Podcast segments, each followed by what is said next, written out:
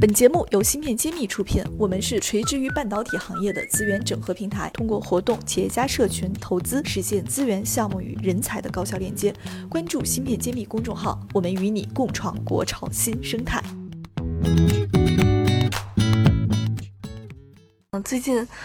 A 股市场也是很热闹，迎来了这个又一家台湾企业想要上市，这家企业叫联电，它呢这个时候又。以三十亿左三十四亿左右的这个价格来收购了 MIFS，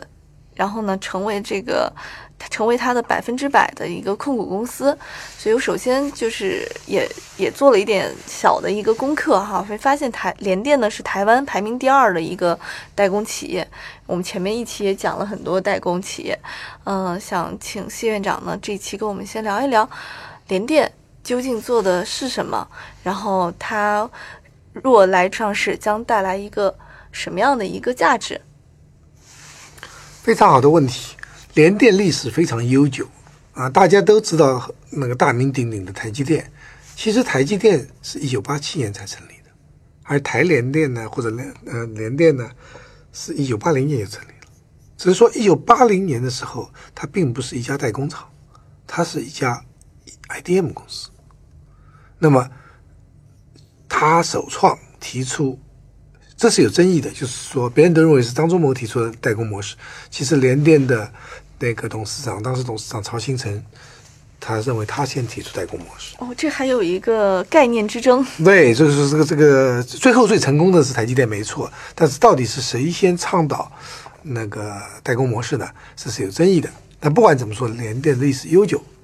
那么联电一直在历史上世界老二。就台积电第一，联电第二，然后 Charter 新加坡特许呢是第三，这是八十年代的格局，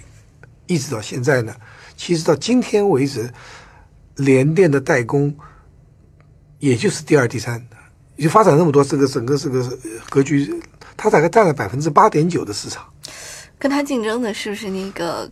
Global Foundry？对，Global Foundry 呢的前身呢是就是新加坡特许半导体，就是新。美国的 AMD 把它的生产剥离出来，和成立了 Global Foundry，然后再把新加坡特许并进去，这样子形成了 Global Foundry。Global Foundry 今天又被阿布达比的财团收购，变成了一个一家中东的控股的公司，但管理层是美国，制造在德东德和那个德国和新加坡和美国，然后最最后他们又并购了。IBM 的生产半导体生生产，呃，所有的那个业务，所变成了一个巨大的公司。但即使经过那么多并购，它在世界上的估那个占占的市场份额呢百分之九，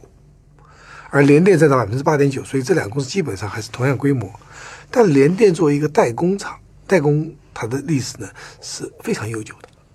所以它的那么它和台积电有很大的区别，就是说它是做产品出身的。嗯，同样是代工，还是会有那么大的区别？那当然，因为它的基因不一样。嗯，它的基因就是做产品的。台积电和中芯国际的基因都是做制造，纯纯制造代工。制造，它不做，它不做，它没有产品的基因。那联电做什么产品呢？那么联电最有名的产品呢是联发科。嗯，联发科是联电分出来的产品公司，它做到世界第二大。啊，那个手机公司，手机芯片公司也是今天前十大设计世界前十大设计公司。它孵化了一家芯片设计公司，而这家公司的市值曾经是超过联电的市值，就它的子公司，全资子公司的市值比联电的市值还要高，是台湾的股王。能可以想象，一般设计公司的 P 倍数都会比 代工厂要高。所以说，它是联电最大的特点呢，它孵化了。很多很多设计公司，联电孵化的服公司，联发科只是其中最大的，它有很多很多，所以它的基因里有产品的基因，所以这家公司，那么这家公司呢，在中国大陆布局呢，它就有很多资产可以做一个上市公司。所以我们刚刚富士康刚在中国大陆上市嘛，这家呢提出来，它是很有，它在呃呃最早的呢叫合建，在在这个苏州有一家代工厂，是很早的。它比台积电、松江还早，嗯啊，然后这次他收购的好像就是和这个合建是有关系的。那当然了，就是说收购的公司，然后他和富基富士通的合资公司，再加上呃厦门的联鑫也是他的这资产加起来还蛮多的，所以他在抢这个 A 股这个高估值的市场，呃，做的还是蛮漂亮，就这个这个，我们觉得值得期待它的上市的时间和股价吧。感谢您关注芯片揭秘。从本期节目开始，我们会将节目中提到的详细内容在公众号中进行发布，请您关注微信公众号“茄子会”，更多精彩内容我们在公众号等着你。嗯，那我们前面说过，台积电、联电都是台湾非常厉害的企业，还提过日月光。那我想，孕育这些企业。有一个比较知名的一个地标，就是新竹园区，它像是台湾的这个美国硅谷，呃，造就了台湾有一大批的集成电路的企业。那我想今天请谢院长也顺便给我们介绍一下新竹产业园，呃，新竹园区有一些我们哪些可以借鉴的点，然后它又是一个什么样的一个运作模式，能造就了这么多成功的企业？这个我还真是有一些经验可以分享。啊，作为那八十年代在美国英特尔工作，九十年代到亚洲的一个工程师，我其实在九一九九五年就开始呃经常跑台湾新竹园区，所以我对新竹园区的人和呃公司还是蛮熟的。那么到现在二十多年了，那我发现每一次去新竹呢，给我感觉到到一个地方，这个地方的环境啊。就是生活和工作是一体化的，你觉得非常好的一个生态环境。它不像，它不一定有很豪华的高楼大厦，但是非常人性化。它衣食住行工作非常方便，交通啊、住啊、呃吃啊，还有平工程师讨论讨论问题的环境是非常好的。在那边你就是觉得，嗯，非常适合做科研。那么它这个新竹园区的特点就是一体化，它的大学啊。在新新竹最这个集成电路最最火的大专业和大学是新竹交通大学。那新竹交大，那我也是上海交大的，我们是用同一个校徽。它的两个专业也特别强，一个是 PC 的专业，就早期的那个电脑。电脑。嗯。第二呢，就是 IC 专 芯片，集成电路。对，那个新竹交大的这个整个这个规模大概是上海交大三分之一，但是它在 IC 和 PC 方面是世界顶级的专业配置，所以那些学生在学校，在学校那个实验室就在园区，和台积电很近，嗯，所以他们之间就是我们一直讲要产学研一体化，产学研在那里呢，不光是一体化，它就就真正是说叫产学研结合，他们是一体化，就是他的学校、他的他的工研院，还有他的那个台积电、联电啊，他们就在一起的，嗯。就是物理上一起，还是说业务上也在一起？物理在一起，业务也在一起，在一起，甚至你中有我，我中有你，可以用走路就走过去了。它不存在这时候，这个太方便，开车就很快，走路都走得到。嗯，那我觉得我在这方面也顺便提一句：中国大陆要搞产学研结合，最好还是做一体化。嗯，你真在物理空间，要不然我我去一次大学，比如说每次我去交大新那个在紫竹，我一去一去路上单程就要一个半小时到两个小时。回来一个半两小时，就是我每次想到去就比较纠结，而在在那边从新竹交大到这个那个呃企业，那么就五分钟路了。